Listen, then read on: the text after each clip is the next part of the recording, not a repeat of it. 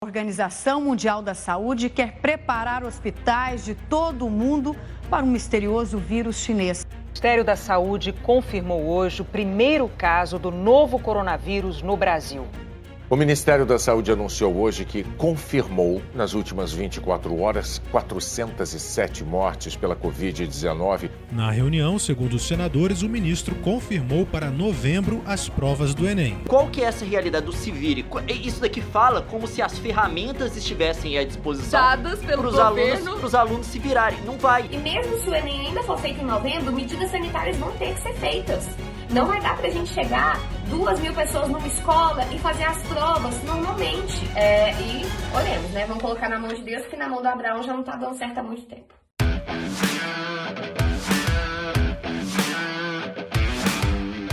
Sejam muito bem-vindos ao Quarentenados, um podcast da quarentena, para a quarentena, pra a gente que tá com saudade daquela conversa de fim de rolê, daquela conversa de mesa de bar, daquela briga. Aliás, briga em grupo de família tá tendo até hoje, né? Isso, e hoje o assunto é o Enem, essa coisa horrorosa que o povo tem pesadelo o dia inteiro. E a gente tá com uma galera super legal que já fez o Enem, que prepara a gente para fazer o Enem. E gente como eu que nunca fez o Enem e morre de medo e dá graças a Deus que nunca vai fazer. Então, é, vamos começar com uma introdução. Eu sou a Júlia, eu sou estudante de negócios em Nova York e eu com certeza ia virar meme dos atrasados do Enem, porque eu sou muito atrasado para tudo. Inclusive, a gente tá com uma convidada aqui que eu já fui aluna dela e chegava atrasada todas as aulas, então isso aí é mais ou menos uma desculpa também. Desculpa aí, Lu. É, acontece. E é isso, Thiago. Bom, meu nome é Thiago, eu sou estudante de ciência da computação aqui em BH mesmo. E ainda tenho medo de marcar o gabarito mesmo já tendo passado o Enem. Como diriam os grandes filósofos da educação Jorge Mateus, tô numa mesa, mas não com quatro cadeiras, com cinco. E nessas, nessas cinco cadeiras também estão Lucas. Oi, meu nome é Lucas, eu estudo matemática no FMG e eu achei que fazer o Enem seria mais difícil, mas trabalhar com o Enem é pior ainda. A gente também tá aqui com a Lu. Oi, gente, eu sou a Lu, Luciana, professora de Química, e eu sobrevivi a todas as mudanças do Enem. E também com um crânio, o menino que fechou matemática no Enem, que odeia de ser, ser chamado de o menino que fechou matemática no Enem, Léo.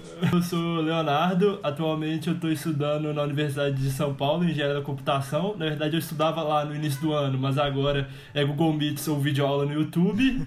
e planejo no futuro é, ir para Vancouver e estudar Engenharia da Computação na Universidade de British Columbia. Bom, a gente vai conversar, igual a Júlia falou hoje, sobre o Enem. Pera, pera, pera, pera. Hoje o episódio ficou muito grande, então a gente decidiu dividir ele em duas partes. Exatamente, só que a gente vai fazer um pouco diferente. Nós vamos começar pela segunda parte, que pra gente é um pouco mais relevante essa semana, que é sobre TRI, que é o método de correção do Enem, e sobre a polêmica do Enem confirmada em novembro e a hashtag ADENEM. Tudo pronto? Então bora pra pauta.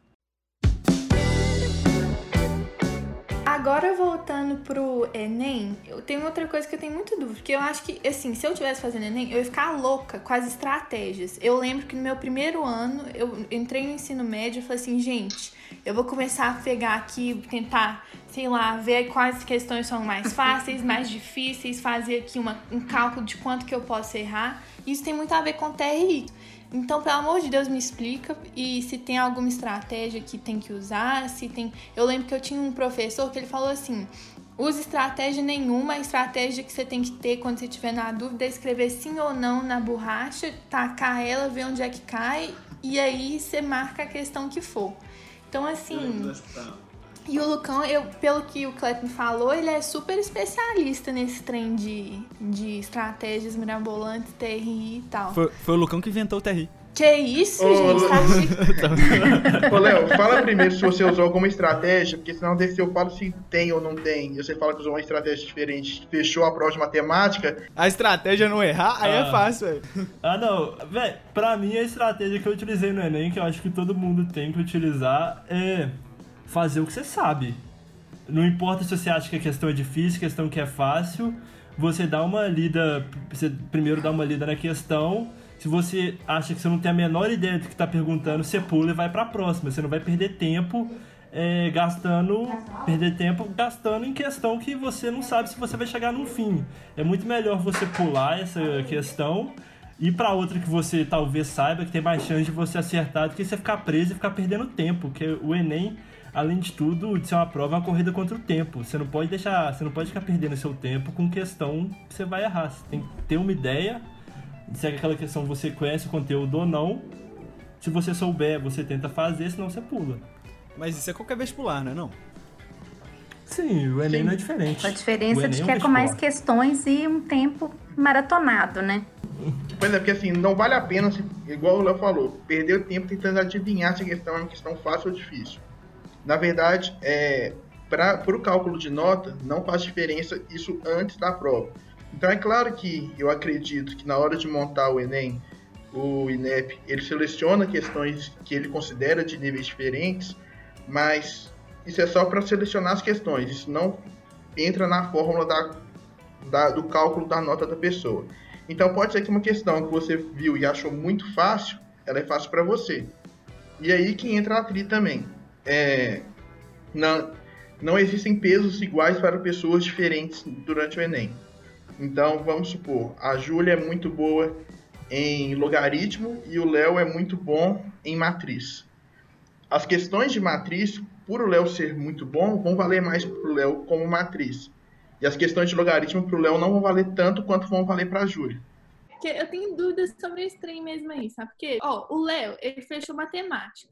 Mas ele não tirou o ponto total da matemática que eu entendi que tirou. vale. Tipo, se vale 800, ele tirou o quê? 794,5. Então, tipo assim, é, a prova do Enem vale mil, mas mesmo o Léo acertando todas as questões, então ele tirou, tipo, sei lá, 960. Por que ele não tirou mil? Entendi. A primeira coisa, o Enem não tem, tirando a nota de redação, não tem máximo nem mínimo. É, dependendo se for uma prova muito, muito louca, vai ter uma nota menor que zero. Se for uma prova muito louca, igual já aconteceu, já vai ter nota maior que mil. É tudo feito com base na, numa distribuição normal. O que é uma distribuição normal? Sabe essa curva que a gente está vendo do coronavírus? Aqueles que parecem a, a curva achatada, a curva não tão achatada? Aquela curva é uma distribuição normal, só que ela não é uma distribuição normal padrão. A distribuição normal padrão ela é feita do, com uma curva mais uniforme. A curva mais achatada que a gente fala, né, que é o ideal do coronavírus, é o que a gente queria. E o que é aquela curva? No coronavírus, é o número de casos no eixo Y, na vertical, e na horizontal, as, os dias. Então, a, com o passar dos dias, vai ter o um número de casos novos diferentes. E o normal, por isso que ela chama de curva normal, é que no meio, na média, ela seja tenha um pico. E assim que é feita a questão do Enem. Então você é avaliado de acordo com a probabilidade que você tem de acertar aquele tipo de questão, e dada essa probabilidade, você é jogado nessa curva. Então, pessoas com probabilidades maiores de acertar as questões de logaritmo, já que a gente usou esse exemplo, vão estar na direita da curva. E as pessoas com probabilidade menor vão estar à esquerda da curva, lembrando que essa curva é para o logaritmo. E aí depois é feito todo um cálculo para juntar todas as notas e soltar a nota final do Enem. Então, mais ou menos a curva normal é como se o Enem tentasse deixar a maioria das pessoas com 500, depois um pouquinho menos com 400 e com 600, depois um pouquinho com 300, 700, e aí é, conforme você vai chegando às extremidades, o número de pessoas vai diminuindo de forma mais gradativa, assim. Exatamente isso. É exatamente isso. O Enem quer todo mundo em, vo em volta do 500 e aí ele vai distribuindo ao longo da curva de acordo com a habilidade que ele mede daquele aluno. Ô, ô Lucão, então por isso que é mais difícil você, por exemplo, aumentar de 700 para 800 do que de, de 400 para 500, por exemplo? Sim, porque você está se aproximando da média de alunos. Então, a ideia é que a maior parte dos alunos vai estar em volta do 500. Então, é como se é, o 500 é atrativo para os alunos. E afastado do 500 é, é menos atrativo do que isso. E como que o Enem faz essa conta? Como que a nota ela é calculada com base nos seus acertos, assim? Então, a primeira nota não é calculada com base no seu número de acertos. Existem duas teorias, que são as mais usadas, que é a teoria clássica do teste, dos testes, que é contar o número de acertos das pessoas, que é o que as escolas fazem hoje. Que é o que a gente tem na prova normal. Né? Isso. Né? E a teoria da resposta ao item. Então, a primeira coisa que o Enem mede, na verdade, ele mede sua habilidade, ele não mede o é, quantas questões você acertou. E como ele faz para medir sua habilidade? Eu vou usar um exemplo bem banal, acho que vai sair totalmente do foco de educação, mas que vai ser um, um exemplo, uma metáfora que vai ser um pouco fácil de entender. Suponhamos que eu quero medir a habilidade das pessoas de fazer feijão tropeiro. Foi o que eu almocei hoje, então acho que é um exemplo melhor. Então, eu vou perguntar para as pessoas quais ingredientes elas querem usar. É claro que todo mundo vai falar que para fazer feijão tropeiro tem que ter feijão. Então, pessoas com habilidade baixa de fazer feijão tropeiro vão acertar só a parte do feijão, porque o nome já tem. E aí a gente vai, a gente, a gente tem outros ingredientes. Então tem a linguiça, tem o bacon, tem é, a farinha de mandioca, ovo, tá vendo? Tem vários ingredientes. A Luciana teria uma habilidade alta de fazer feijão tropeiro. A Lu ia ser nota 800 no, no tropeiro. então assim... Mil no feijão tropeiro, é? Se você não consegue é, saber que para fazer feijão tropeiro precisa de feijão, a sua habilidade é muito baixa. Então, você saber que vai fazer, é, que dá para fazer, que precisa do ovo para fazer o feijão tropeiro, é, não vai contar tanto porque você não sabe que tem que ter feijão, que é o básico do feijão tropeiro, é a matéria-prima. Uhum. Mas se você sabe que tem, que tem que ter feijão, linguiça, bacon, ovo e farinha, sua habilidade é um pouco mais alta. Mas você, não ainda, você ainda não lembrou da couve. Então, você não chegou nesse nível. Então, a cada é, etapa, você vai sendo distribuído na curva de habilidade. Uhum. E aí, por isso que tem aquela questão de probabilidade de chute ou não. Entendeu? Agora quem tá escutando pra gente, que a coisa mais difícil, mais difícil que fazer o Enem é explicar TRI pros pais, né? Eu acho que agora não tem jeito melhor, vai ser com couve que todos os pais do Brasil aprenderão TRI a partir de hoje. Ô, gente, então vamos falar de polêmica? Que eu adoro polêmica, eu acho que a melhor coisa que tem no Enem é as polêmicas. Os shows atrasados eu fico o ano inteiro esperando, novembro, só pra ver o, o, o povo chorando, assim. Mal quem já chorou. Mas teve muita polêmica, inclusive em 2009, aquele trem que vazou a prova e tal. É, isso foi, isso foi bem absurdo, né? Por isso que eu falei que eu sobrevivi a todos os Enems, tá vendo? Em 2009, em 2009 foi a grande mudança do Enem. Então, o Enem em 2009 deu um salto gigantesco em, em, em importância, né? Porque muito mais faculdades começaram a aceitar. Era um modelo novo, era uma gráfica nova. E assim, ocorreu, tipo assim, uma pessoa entrou na gráfica, conseguiu roubar o caderno de prova, tentou vender pro estado de São Paulo, e aí o estado de São Paulo é, tentou vender acho por 500 mil reais. E assim, o, o estado de São Paulo denunciou, né, o, o esquema. E aí cancelou o Enem. O Enem teve que ser adiado pra dezembro, eu acho. Ele antes era em outubro. E assim, é, imagina o transtorno que é cancelar um Enem, ainda mais o primeiro Enem do estilo, né? Como que foi isso, Lu? Eu dava aula em pré-vestibular nessa época. Nossa, foi um, foi um momento triste da minha vida. Eu tive férias de 31 de janeiro até 1 de fevereiro. Então, assim, é, tipo, de meia-noite de 31 de janeiro até zero hora de 1 de fevereiro eu tava de férias. Porque aí era, ele era. Nossa, foi super, super confuso, foi um estresse muito grande. Mas assim, é, é como você falou, né, Tiago, lá no início. A gente, de repente, era uma prova que alguma, algum, algumas mil pessoas faziam e virou prova de milhões de pessoas, de uma hora para outra. A chance disso dar errado é realmente grande. E assim, é, só.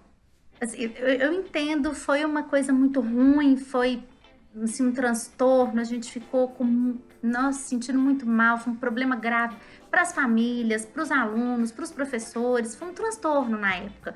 Mas pensando hoje friamente, é, é muito difícil você garantir a segurança de uma prova desse porte, né? Como você falou, só na China que tem uma prova maior do que essa nossa. Então, assim, realmente, porque as pessoas costumam falar assim, ah, mas também é Brasil, mas também. Não, gente, não é isso. Também é Brasil, não, vamos lá. Essa prova é uma prova enorme, né? Corre risco das coisas acontecerem mesmo. Né? Infelizmente. É. É, graças a Deus, nos últimos anos, os problemas não têm sido tão grandes assim, né? Se bem que ano passado foi, né? Mas assim. Falaremos corre disso. esse risco. É, foi mal. Falaremos sobre corre isso. esse risco. É, Corre esse risco da gente ter esses, esses problemas acontecendo, mas não foi tão grande quanto o de 2009. É, corre esse risco da gente ter esse tipo de coisa acontecendo. Eu entendo que o processo de segurança, o processo de impressão das provas vem, vem melhorando. Mas, olha, é diferente da UFMG pegar e fazer a prova dela e o INEP fazer a prova do Brasil inteiro. É muito É. diferente. Isso Então, porque assim, é, um- não, não é uma graça, gente né? corre mais risco. É. E o número de pessoas envolvidas acaba tendo que ser muito grande, mesmo sendo uma gráfica só, reduzir o máximo o número de funcionários, ainda precisa de muita gente. É isso aí.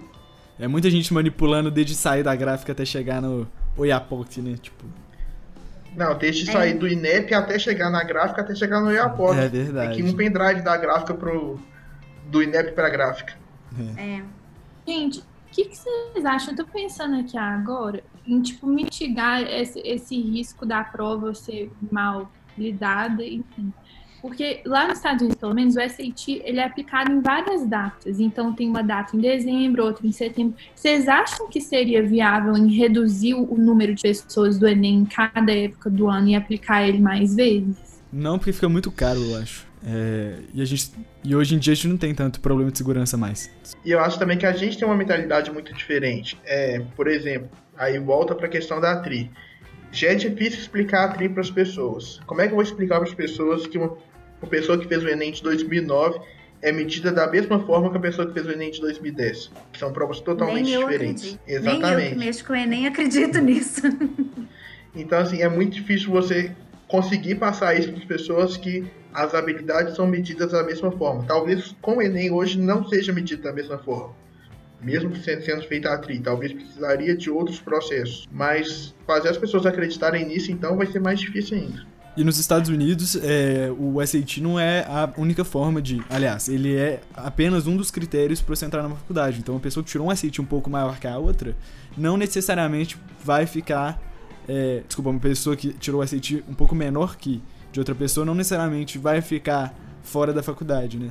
Porque eles levam em conta vários outros fatores. Então, acho que como no Brasil a forma de vestibular é exclusivamente a nota do Enem, aquele número ali, qualquer pequena discrepância no, no- na nota e na, na calibragem do TRI, e é, isso também entra, né, a questão da credibilidade da do método e tal, isso já seria o suficiente para tirar muita gente da faculdade de forma injusta. Você falou aí de é, tirar de forma injusta. Aqui, duvido que tipo assim, duvido que vestibular seja uma coisa justa, duvido que Enem seja uma coisa justa, sabe? É justo para os consegue selecionar aqueles que são os melhores. Melhores, assim, tipo, né? Mais Esses bem treinados. na minha frente que passariam. Não, esses que estão na minha frente que passariam aqui, beleza. Agora, é, existe uma meiuca ali perto desse 500 que não discrimina, mas ninguém discrimina, prova nenhuma discrimina. Não discrimina a pessoa que passou mal na, no- na prova do Enem, sabe? Estudou o ano inteiro, ficou nervoso e passou. Então, Desde quando vestibular é justo, gente? Vestibular, Enem ou sei lá o quê, né? Não é. É aquele cara. Quem, quem é justo para aquele cara que passaria, que entraria na universidade é, com qualquer outra forma de seleção. Hum, tipo a galera Tá? que Que fecha é o Enem. que é o cara que é fera. Sei. Tipo a galera que fecha a prova de matemática do Enem. tipo a galera, tipo a galera que pode escolher se vai estudar na USP, na Unicamp, na UFMG. Tipo essa galera. Entendeu? Esse- essa divisão também, igual a Lu falou, nunca vai ser uma coisa justa. E colocar o Enem em, em diferentes pontos do ano dá mais chance para as pessoas tentarem. Então, por exemplo, se você passar mal na hora do Enem de agosto, você tem o Enem de, sei lá, outubro para poder tentar refazer. É, A pra- proposta inicial era a mesma, né? Ter, mais, ter Sim. até quatro aplicações por ano. E não rolou. Eu acho que tem essa questão do custo. É, Não sei, verdade- agora esse ano vai ter o Enem digital, né? Vamos ver se isso também vai possibilitar mais aplicações. Vamos lá, vamos ver. É, na, na verdade tem, né, a gente tem duas aplicações por ano, que é o, o Enem normal e o privado para pessoas presas, né, privadas por liberdade. É, uhum. Então, assim, aí já entra um pouco da TRI, né, Lucão? É, em casos extremos, assim, você pode fazer o Enem PPL. Mas casos extremos mesmo, que passar a mão na frente do seu aplicador de prova para provar que você está passando mal. Mas. Acontece é, isso? Eu ainda acho que compara... acontece. Pessoas poderem fazer, acontece. Então, já teve casos, acho que 2013 ou 2012, uma menina, ela estava grávida e não sabia, e ela deu a luz na hora do Enem, na sala de aula. e aí? E aí ela pôde fazer o Enem depois do PPL por um por uma ajuda do governo, foi, houve claro. toda uma comoção da mídia na época. Mas eu já vi outros casos também acontecerem. Se a gente pesquisar, a gente consegue achar. Mas, igual eu falei, eu acho que não dá, ainda não dá para comparar provas diferentes, porque as habilidades medidas não são as mesmas habilidades. A Luciana, como professora, vai poder falar. É, tem Enem que são medidas as habilidades 1, 2, 3 e 4, e no outro Enem são medidas as habilidades 4, 5, 6, 7. Então, você não está medindo a mesma coisa dos alunos. Você está tá medindo coisas totalmente diferentes. Está medindo a ideia de fazer o feijão tropeiro e o outro aluno tá, e do outro ano está medindo como é que faz o estrogonofe. Bom, os vazamentos não pararam por aí, né, Júlia? Em 2010 teve outro vazamento, assim, seguido de 2009, mas dessa vez não foi da prova, o que vazou foram os dados dos alunos e assim, dados dos alunos são que os dados que você fornece para o INEP são dados assim sensíveis, né? Você fornece seu nome, seu endereço, seu e-mail, seu telefone, suas informações socioeconômicas. Então assim, são uma, é uma série de informações que se vazar é perigoso, né? Eles conseguirem ligar a você. Em 2011 também teve outro vazamento, então assim, três, assim, já podia pedir música no Fantástico. Em 2011, a gente teve o vazamento, só que foi um vazamento em menor escala. Que que, que aconteceu? 14 é, questões do Enem foram vazadas para um colégio de Fortaleza. E isso aconteceu porque um dos funcionários que trabalhava nesse colégio é, também foi uma das pessoas que trabalhava no pré-teste, né? A, a, não sei se o Lucas chegou a, a explicar o pré-teste, mas o pré-teste é o seguinte: tem que calibrar a TRI. O INEP ele tem que saber quais questões são fáceis, médias ou difíceis. Então ele aplica questão, as questões do Enem antes do Enem para outras pessoas. Pode ser, não necessariamente no ano do Enem, pode ser 5, 6, 7 anos antes é, para testar a questão, para ver como que os alunos reagem àquela questão. E durante uma dessas aplicações, um dos funcionários da escola estava aplicando e aí vazou para a escola. Só que o Enem, só o Enem dessa escola foi cancelado igual eu disse, o pré-teste, eu e muitos outros teóricos acreditamos, não é feito para calibrar a TRI. Ele é feito só para calibrar a prova, é, ter um nível de dificuldade padrão para a prova, não para TRI. Mas o TRI e eu já fui é... pré-testado, sabia? Sério? Sério? Conta Quando isso. eu... Você omite essa informação no podcast, Lucão? Não, não omiti, eu tô falando. Mas quando eu, logo depois que eu formei, formei em 2013, em 2014 eu na UFMG me chamaram para fazer uma prova para participar de uma iniciação científica. Era um programa que a UFMG tinha para novos alunos, porque quando você acaba de entrar na universidade, agora o Léo deve estar passando por isso, o Cleto vai acabar passando por isso quando voltarem, você não tem tanta oportunidade assim para participar de pesquisa. E aí me chamaram para fazer essa prova, eu fui fazer a prova. E na hora, assim, não é oficialmente que eu participei de um pré-teste, mas na hora que você pega a prova para fazer e era uma prova nacional, você via que o tipo de questão era o tipo de questão do Enem. Eu não vou lembrar, e eu não podia, assim, não podia sair com um caderno de prova, era uma prova totalmente sigilosa. Eu não lembro de nenhuma questão que eu fiz nessa prova. Mas o tipo de prova era, me fez acreditar muito, e até o público-alvo da prova, que eram pessoas que recém entraram na universidade, que era uma prova de pré-teste. Em 2014, isso. Em 2012 também teve polêmica né? É, alguns alunos alegaram que a, as notas da correção da, da redação estavam muito discrepantes. O INEP naquela época, vale lembrar, ele não liberava o espelho da prova, porque hoje você tem um espelho da sua redação para você ler depois e etc. O INEP naquela época não fazia isso. E assim, teve casos que, por exemplo, teve uma menina no Rio que teve a redação anulada e ela entrou com recurso e a nota foi atualizada para 880 depois. Então, assim, é uma discrepância um pouco grande de 880 pontos aí. É, foi nesse Enem, inclusive, que aconteceu aquele caso famoso de redação, que o menino escreveu a receita do miojo na prova, e aí deu muita repercussão, porque o menino tirou 520, uma galera que tinha feito a, a prova direitinho, não tinha escrito receita de miojo, tirou menos que ele. O INEP deixou mais rígida né, as, as regras de correção da, da redação, e diminuiu a tolerância com fugas do tema e também é, tangenciamentos. Em 2019, o ano que três pessoas que aqui vos falam prestaram o Enem, tivemos também. Algum de vocês entrou nessa, nessa polêmica aqui que a gente vai começar agora? Graças a Deus, não. Eu não lembro qual é a polêmica, então. Ah, não, não entrei na polêmica. em 2019 rolou uma falha de impressão, né? E o Lucão acho que vai poder explicar pra gente melhor. Que fez com que é, o gabarito das provas, é, o gabarito com que as provas fossem corrigidas, não fosse, não fosse o gabarito da prova real. O que, que rolou, Lucão? Conta pra gente. Não, foi basicamente isso que você falou mesmo. Então, é, a, o gabarito da a, o caderno de prova do aluno falava que a questão 1 era a questão X, a 2 era Y e a 3 era Z. Só que na hora de corrigir a prova, a 1 na verdade era Y, a 2 era Z e a 3 era X. Então, os alunos foram corrigidos com o gabarito errado, tiveram as provas corrigidas com o gabarito errado. E aí foi um número pequeno de alunos em relação ao total do Enem, sim. Foi um número pequeno, mas foi um número de alunos. E aí, a partir disso, que descobriram esse problema e descobriram as notas erradas, alunos que não fizeram essas provas começaram a reclamar também de que as suas notas poderiam estar erradas, por causa da TRI na hora de uhum. calcular a probabilidade de acerto de cada aluno, faria diferença. Faria diferença? Sim. Essa diferença é estatisticamente considerável? Não. Foi uma diferença na casa do décimo de milésimo, assim, muito pequena. É. E assim, parece que isso aconteceu porque na gráfica, aliás, era uma gráfica nova, foi a primeira vez que essa gráfica. Essas gráficas novas de Enem não, não dão muita sorte, né? Mas é. Na gráfica, a capa do caderno, ou, ou enfim, a, a o código de barras que identifica o caderno foi trocado. Então, assim, pessoas que, que seriam corrigidas com caderno, por exemplo, amarelo, foram corrigidas com caderno vermelho. Então, por isso que teve essa discrepância no, no gabarito. É, é, bom ressaltar que há uma desconfiança muito grande que esse Enem foi impresso às pressas. Porque se a gente for lembrar, lá no mês de abril, é, março, houve muitas trocas no Ministério da Educação, uma discussão política que a gente não precisa entrar, e com essas trocas, é, ex-funcionários do INEP acusaram de que o Enem estava muito atrasado devido às trocas. Então, é, essa desconfiança acontece. O Enem deve ter sido impresso às pressas no ano de 2019.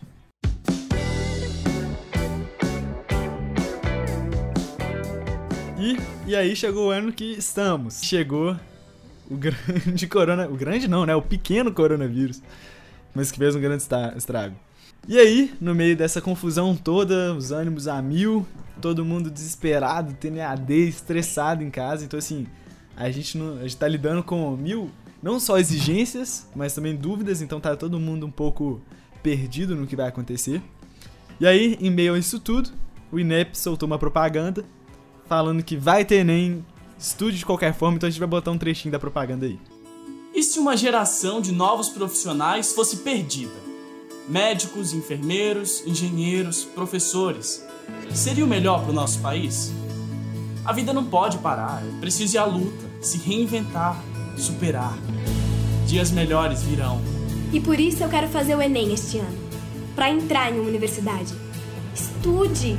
De qualquer lugar, de diferentes formas, pelos livros, internet, com a ajuda à distância dos professores. As provas serão no final do ano. Até lá, estude! Seu futuro já está aí. Ministério da Educação, Governo Federal, Pátria Amada Brasil. Gente, o coronavírus está afetando todo mundo, na minha opinião, de, numa, num aspecto muito pessoal, e principalmente para o vestibulando, que é uma pessoa que tem o estresse a mil. Gente, o, o MEC ignorou completamente que as pessoas. Tem gente que parou de estudar para começar a trabalhar, ajudar a família, colocar comida na mesa. Não tô, isso não é político, não. Isso é realidade do Brasil. Uma coisa que foi ignorada é um dado do IBGE, um dado oficial, que 67% das casas no Brasil têm acesso à, à internet. Então, 33% não tem acesso. Isso dá uma quantidade muito grande de brasileiros, uma quantidade maior ainda, se for pensar que são famílias de camadas sociais mais baixas e estatisticamente essas famílias têm mais filhos, então uma quantidade muito grande de jovens que prestariam o Enem. Então, assim, o Enem que surgiu é, como uma forma de democratizar o acesso à universidade, não surgiu dessa forma, mas desde 2009 ele tem esse objetivo de democratizar o acesso à universidade, já está excluindo 33% das famílias das casas brasileiras de prestar o vestibular, ou então de prestar o vestibular com qualidade, uma vez que é, hoje o ensino de qualidade tem sido considerado o ensino à distância, por causa da pandemia. E mesmo assim com, com ressalvas, né? De, de... É, não, a qualidade máxima que a gente que está sendo atingida está sendo atingida é, de forma online. E isso é, o MEC deixa claro que ele também considera isso na propaganda. Então, 33% não estão tendo essa qualidade máxima disponível para esse momento. É, isso vale se você parte também... só do dado do IBGE, né? Eu trabalho numa escola que é, é uma escola de alto nível, se não é alto nível econômico, né? Mas tem, tem pessoas de várias classes é, sociais ali. Mas mesmo dentro, é, considerando as famílias que estão ali, a gente já escutou várias vezes famílias dizendo que só tem um computador em casa para a mãe de home office, o pai de home office e dois filhos tendo que fazer EAD. Então, nós não precisamos de lá nos. Não é só a pessoa ter o acesso à internet, ela tem que ter o acesso à internet, o dispositivo é, disponível para ela. Então, assim, óbvio que o ensino ao longo desse ano não é igual ao ensino presencial. A gente não, não tinha um curso estruturado, ninguém, nenhuma escola de ensino médio, por melhor que seja, por mais que já tivesse recursos tecnológicos, a gente não tinha o esquema é, preparado para trabalhar EAD. Não, não era assim, não é esse o nosso contrato. Né? Então, realmente, isso que o Lucas fala, a gente está fazendo, os, os, professores todos que eu conheço, a gente está fazendo o máximo, o melhor que a gente pode, mas nem sempre o melhor que a gente pode é a máxima qualidade que a gente poderia presencial. Então, isso considerando a, as pessoas que é, estão tendo acesso ao EAD. E aí uma grande parte que não está tendo. Então, assim, pode cancelar o Enem? Não, não tem como cancelar o Enem. Pode adiar? Era bom, né? Era respeitoso, né? Adiar o Enem para, sei lá, dezembro. Vai resolver o problema? Não, não vai resolver, mas minimizava. Eu acho que é essa. Sim, eu espero que ainda a gente consiga a sociedade ainda consiga até o final desse ano mudar esse quadro de Enem de 1 e 8 de novembro. Caso contrário, a gente tem que trabalhar com essa realidade. Dentro, é, a Lu até chamou a atenção para isso, dentro do dado, dos dados de 67%, tem gente que consegue o acesso à internet só o WhatsApp. Hoje, se pegar das grandes operadoras, você consegue por 15 reais por mês um plano que você tem acesso ao WhatsApp. Isso é acesso à internet. E isso está considerado 66%. Eu conheço casos, eu vi casos durante minha vida profissional de pessoas que, mesmo com acesso ao WhatsApp, para fazer uma aula online, para participar de um, alguma atividade interativa, precisava ir, ir à Lan House. E aí você pensa, se a pessoa não consegue ter uma internet dentro de casa, ela vai conseguir pagar 30 dias no mês uma Lan House para poder ter acesso ao conteúdo? Não, a dúvida é qual Lan House, porque tá tudo fechado. Sim. É. Sim e não. ok. Teoricamente, nem a Lan House a pessoa conseguiria ter acesso, porque deveria estar tudo fechado. Um ponto que o Lucas levantou que também que é o EAD de qualidade, eu acho que a maneira como o MEC está tratando toda a situação vai afetar muito a educação das pessoas. Porque eu estou fazendo EAD na melhor faculdade do Brasil, numa das melhores faculdades do Brasil. E mesmo assim lá, o EAD está sendo jogado às traças. É ridículo a maneira que eles estão sendo. que eles estão agindo, da forma que eles estão agindo, que eles estão organizando. É, muito aluno perdido, muito aluno não conseguindo ter acesso aos meios necessários. É, tá uma confusão. E isso é numa escola, numa universidade de alto nível mundial. É, se você for olhar é, questão do resto das pessoas, escolas, somente no meio público, ninguém está tendo apoio de nada a formação dessas pessoas vão ser extremamente afetadas. E eu não estou vendo nenhuma grande ação relacionada a isso. É, e um ponto muito importante que todo mundo está falando, ah, adia o Enem porque o pessoal não tem acesso à informação, é, cancela o Enem por causa disso. Mas um ponto que eu acho que pouca gente está levando em consideração é que o Ministério da Educação não está levando nenhum, nenhum momento como que ele vai fazer essa prova, como que ele vai pegar o Enem no molde que ele é atualmente, que é o molde que eles estão organizando, que eles estão planejando, eles manteram as datas, manteram exatamente o mesmo planejamento, como que eles vão trazer isso para um contexto de pandemia? Como que você quer que em outubro você lote todas as universidades do Brasil, todas as salas de estudo com alunos colados um no outro? Será o MEC é um absurdo eles quererem botar para semana, acho que a semana que vem já começar as inscrições do Enem, porque a partir daquele momento você está vendendo uma data para aquele aluno. Você não pode mudar aquela data. Mas será que você vai chegar e se mudar aquela data, vai ser uma puta, vai ser uma grande burocracia, vai precisar, vai ter que fazer muitas coisas, vai aumentar o gasto de maneira extraordinária.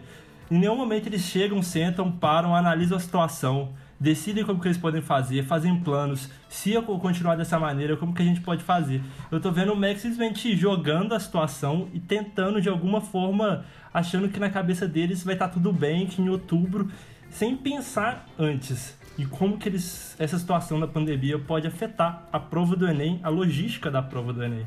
Não só a aplicação da prova, né, também, mas gráficas, é, elaboração da prova.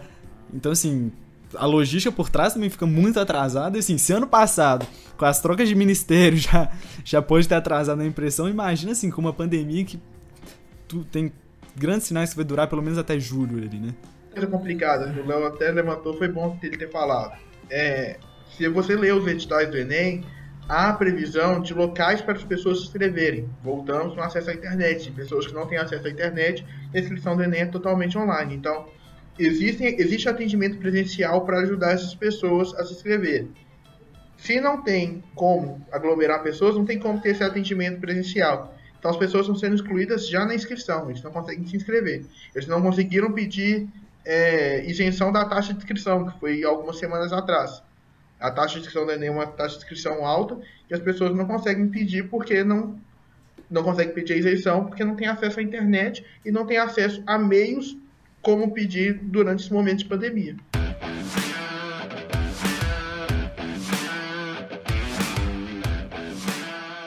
Gente, então para a gente finalizar, quais que são as suas perspectivas para o Enem, tanto esse ano quanto no futuro a longo prazo? Ontem o Ministério da Educação soltou um vídeo, o Ministério não, mas o ministro, foi a pessoa física, soltou um vídeo com o presidente do INEP é, mostrando os próximos passos que ele pretende para o sistema de avaliação do ensino básico e, consequentemente, o sistema de avaliação é, dos vestibulares, o sistema de entrada.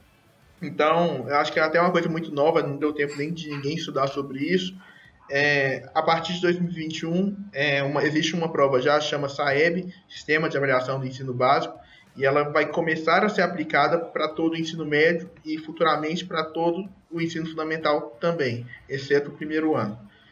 E com base nessa prova, a ideia do, do Ministério da Educação, a ideia do INEP, é que em 2024, então da, passados três anos a partir de 2021, essas notas do SAEB também sejam consideradas na nota final do Enem. Então o aluno vai fazer é, uma prova na primeira série do ensino médio para aquele conteúdo, uma prova da segunda série do ensino médio e uma prova no terceiro ano da terceira série do ensino médio. E um bolo dessas provas vai ser usado para entrada no vestibular. E aí a primeira dúvida que surge é: será que existe estrutura para fazer essas provas? Porque a ideia é que as provas sejam aplicadas a todos os alunos. A segunda dúvida que existe é: e quem entra na faculdade já depois que passou o ensino médio? Então, eu com 24 anos fiz a prova do Enem ano passado de novo. E aí, como é que eu vou fazer se eu não fiz essas três provas do SAEB, não fiz esse vestibular seriado? Será que vai ser justo medir na mesma régua o aluno que fez três anos e eu. Então, é, existem essas dúvidas já para 2024. E para o futuro do Enem, é assim, a gente só pode esperar cada ano a nova novidade que vai aparecer. Então, Enem digital, é, vazamento de prova, prova corrigida errada, cada ano a gente tem uma novidade sobre o Enem. Eu acho que assim, é, é, esse esquema de uma prova ao final de cada série do ensino médio é um esquema que pode ser muito legal, desde que tenha essa estrutura. É o que acontece em algumas universidades, né? O vestibular seriado de algumas universidades, que é uma forma mais, mais honesta de avaliar o aluno. Você não coloca todo o peso em uma única prova, né? Isso é distribuído. Mas fazer isso ao nível de Brasil é, é muito sério. Eu gostaria muito, assim, acho que uma das coisas que não está em pauta, mas que para mim seria muito interessante, era que o Enem é, fosse regional e não nacional, sabe? Uma prova para a região sul, uma prova para a região sudeste, eu acho que ela seria é, um pouco.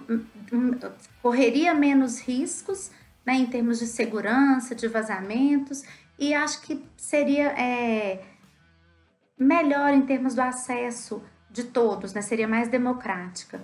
E, bom, mas eu, eu, a gente só pode esperar, porque na verdade tantas coisas que é, são prometidas e que às vezes não acontecem da maneira como elas foram ditas de uma primeira vez, né? Eu de fato espero que isso seja uma, uma realidade. E como é, pelo da, da primeira vez que eu li sobre isso, Lucas, que você falou do. Agora você disse que já que o ministro publicou, né? Mas é, a primeira vez que eu li é que continuaria tendo o Enem nesse mesmo formato, além dessa, que, que atenderia as pessoas que ficaram anos fora da, da escola e resolveram voltar para a universidade. É, além desse, desses três, dessas provas seriadas, foi o que eu li de início. Vamos ver, vamos ver o que, que nos aguarda. Acho difícil a gente é, bater pé aqui de uma perspectiva ou de uma proposta. Vamos esperar. Esperar junto com as novidades do Enem de cada ano. O que, que vem por aí? Enem nosso de cada dia. Uma... Exato. Fala, Uma coisa que eu tô bem ansioso para ver como é que vai funcionar no Enem é essa ideia aí que eles criaram do Enem digital de 2026, todo mundo fazer Enem digital. Isso é uma coisa que eu acho que tá, é muito precipitado, é muito querer tentar mostrar que o Brasil é um país muito desenvolvido, sendo que não tem capacidade. Eu quero ver como é que eles vão manejar para fazer isso, eles vão ser capazes de conseguir fazer isso. Porque tem muito aluno de escola pública que não tem acesso a um computador na escola. Você vai obrigar ele a fazer a prova mais importante da vida dele num computador? ele vai saber utilizar de maneira eficiente aquele sistema. Isso daí, para mim, no momento em relação ao Enem, é uma das coisas mais preocupantes se for realmente efetivado em 2026. Como é que eles vão fazer para esses alunos terem acesso, conseguirem mexer de maneira certinha, além de toda a questão da logística de que ter uma prova com 5 milhões de pessoas, você vai precisar de 5 milhões de computadores. Como é que você vai arrumar isso tudo? O pessoal vai poder utilizar o computador pessoal? Vai ter que ser um computador público? Como é que vai funcionar? Como que eles vão arrumar essa logística inteira? E você, Júlia? Ah, não sei. Você quer falar minhas previsões? Não tem previsão, não. Mas eu acho que é o seguinte, tinha que ser regional, sim. Até porque, tipo assim, as universidades têm uma identidade própria. Igual a FMG é focada numa coisa que a USP não é. Não sei, eu acho o seguinte, tem que ter uma revolução completamente nesse sistema de ensino. E é isso. Ai, não sei. Ó, não sei, eu vou falar igual a Glória Glória Pires naquele negócio do Oscar. Não sei opinar. Ô, Júlia, e nessa perspectiva para o futuro, e pensando agora um pouco mais a curto prazo, em 2020, você que está aí é, antenado no cenário geopolítico mundial, como que vão ser os vestibulares fora do Brasil? Não, então, eu, eu tô achando, depende muito de país para país, porque o sistema de, de análise de entrada no ensino é, superior é completamente diferente. Mas, por exemplo, os Estados Unidos é uma, uma avaliação mais holística dos alunos. Então, eles deixaram a prova, o SAT, que foi até a prova que o Enem foi inspirado, é, foi está sendo opcional. Então, quer dizer, o aluno vai mandar os extracurriculares, as notas durante o ensino médio inteiro e a redação pessoal.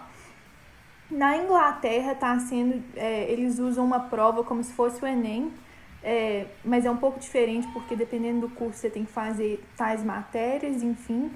E é uma é assim, faculdade por faculdade, cada um tá tendo sua resposta. Mas uma coisa que eu tô achando universal é que na maioria dos países que eu olhei, é, o tá tendo mais uma sensibilidade à dificuldade que esse momento está trazendo para os alunos. Então as pessoas estão abrindo mais exceções, estão tendo uma noção que muita gente está passando dificuldade em casa, dificuldade financeira, insegurança alimentar, insegurança de moradia, que não passaria em outro momento. Então, assim, tem outros. A gente falou aqui muito sobre a EAD, sobre o preparo para a prova, mas eu acho que também tem outros parâmetros que têm que ser considerados completamente, porque tem que tem muita gente passando por desafios que que assim o princípio da o, a prioridade da pessoa larga de ser entrar numa faculdade é uma, uma prioridade de sobrevivência é colocar comida na mesa é ter um lugar para dormir no dia seguinte é, é cuidar do pai que está doente por corona então assim são, é uma situação super atípica e eu acho que tem que ter uma resposta que reflete a situação. É, eu pessoalmente concordo muito com o que os quatro falaram. É, acho que o Enem é uma evolução. A gente é uma prova, é uma prova que é a evolução dos vestibulares tra tradicionais. Não vejo só pontos negativos. É, acho que é uma prova com muito potencial. É igual o Léo falou. Acho que não estamos prontos ainda para evoluções tão drásticas como a completa digitalização do Enem até 2026. Rezo para que estejamos. Se em 2026 a gente tiver os alunos com familiaridade uh, com computador, com, é, com as escolas, com todos todas as escolas né, do Brasil com, com disponibilidade a computador, então assim, amém que tenhamos Enem digital em 2026, em 2026. Acho muito difícil. Mas isso é, como diria nossa grande amiga Júlia, isso é discussão para outro episódio. Outro podcast. Outro podcast. E por esse episódio acaba aqui. Eu quero agradecer muito vocês que participaram. É, Lu, Léo, Lucas, a Júlia que é a nossa host, que é host aqui comigo, e que estejamos juntos para os próximos episódios desse podcast quarentenados, como a Júlia diria. É, quarentenados, todo mundo lava a mão, comprar supermercado, lava tudo com uma tampinha de água sanitária. Lu, pode lavar com água sanitária? Pode. Eu estou fazendo. Recebi do Conselho Federal de Química. A medida é a seguinte: para se você pega uma garrafa PET, tipo de um litro assim, para piso, uma xicrinha de café naquela garrafa. Para lavar coisa que chegou do, do, supermercado, meia xicrinha de café naquela garrafa. Pede. Ah lá, perfeição. Ah. Quarentenado está é. Lava comida com água sanitária. Viu? Viu? E usa máscara. É isso, lava a mão com álcool gel, fica em casa, né? Já que você está em casa, estuda, porque a gente não pode sofrer, a gente tem que estudar, tem que produzir, não é? Falando sério, assim, não é, é você estava falando sobre é, das, como é que vai ser, as pessoas tão, têm que estudar e estão, mas estão, talvez a prova já não seja mais o foco da pessoa esse ano. E é isso mesmo, e cada um viveu da melhor forma o que pode viver nesse momento, né? Se você pode estudar, senta estuda, não fica sofrendo, não gasta o seu tempo com sofrimento. Ninguém está dentro de casa por escolha. A gente está dentro de casa porque precisa ficar, por proteção. Então agora, ó, Bora, bora estudar se puder estudar. Vai fazer comida se, tá, se é o que você precisa de fazer, sabe? Vamos viver dentro de casa com alegria e pronto, é isso aí. E tudo passa, isso vai passar. Tomara que a gente passe no Enem também, que o povo também. Léo e Lucas, se quiserem dar um recado final também. Eu vou falar aqui pro pessoal que está estudando pro vestibular que a AD é difícil eu tô batalhando nesse quesito, mas a gente tá todo mundo junto, que tem que continuar estudando, tem que continuar focando, que se Deus quiser, ano que vem eles vão estar na mesma posição que eu, que é dentro da faculdade. Queria falar também para quem está estudando, acho que é o mais importante, estude, mas também se divirta. Então, assim, tenta aprender um instrumento, tenta assistir, maratonar uma série. acho que a gente está tendo muito tempo em casa e às vezes a gente não aproveita tanto. Então a gente acorda 10 horas ao invés de acordar às 7 que a gente acordava e acaba perdendo aí três horas do dia que a gente podia estar fazendo algo que a gente gosta. E aí a gente passa o dia todo só trabalhando, só estudando e acaba não se divertindo. Bom, o episódio de hoje acaba aqui. Não se esqueçam de seguir no as nossas redes sociais. Né? Quarentenados Cast no Instagram, a gente posta não só é, partes do episódio que a gente. A gente posta, não, a gente vai postar que é nosso primeiro episódio inaugural, mas a gente posta conteúdo muito legal lá, postamos umas, umas fotos, umas, uns, umas coisas muito interessantes. Então, vale a pena seguir também para saber quando saiu o novo Quarentenados. Não se esqueça também de se inscrever na sua plataforma de podcast, né? Clica lá assinar para receber sempre que a gente postar um episódio novo e de avaliar o nosso podcast. Ajuda demais na, na nossa recomendação aqui. Manda pro grupo da família, explicar pro pai e mãe TRI, pro tio, pro avô, todo mundo vai ficar agora assim super letrado no assunto, entendeu? Ninguém mais vai te encher o saco no Natal, perguntar por que, que não passou na faculdade. Você fala assim, não, escuta aqui, você vai entender. Então é isso, ó, compartilhe para todo mundo e, e, escuta aí, depois se entendeu, escuta de novo para dar mais view pra gente. E é isso. Lembra que conhecer o Enem também é uma forma de ficar menos nervoso da hora do Enem, porque a gente tem medo do que a gente não sabe. Então, é, conhecer Enem é uma das formas da gente ficar mais tranquilo na hora da prova. Grande abraço e até mais.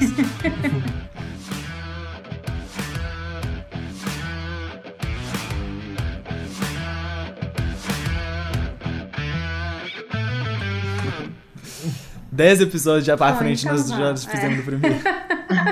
A apresentação da Júlia no próximo vai ser: Oi, meu nome é Júlia e isso é assunto para outro podcast.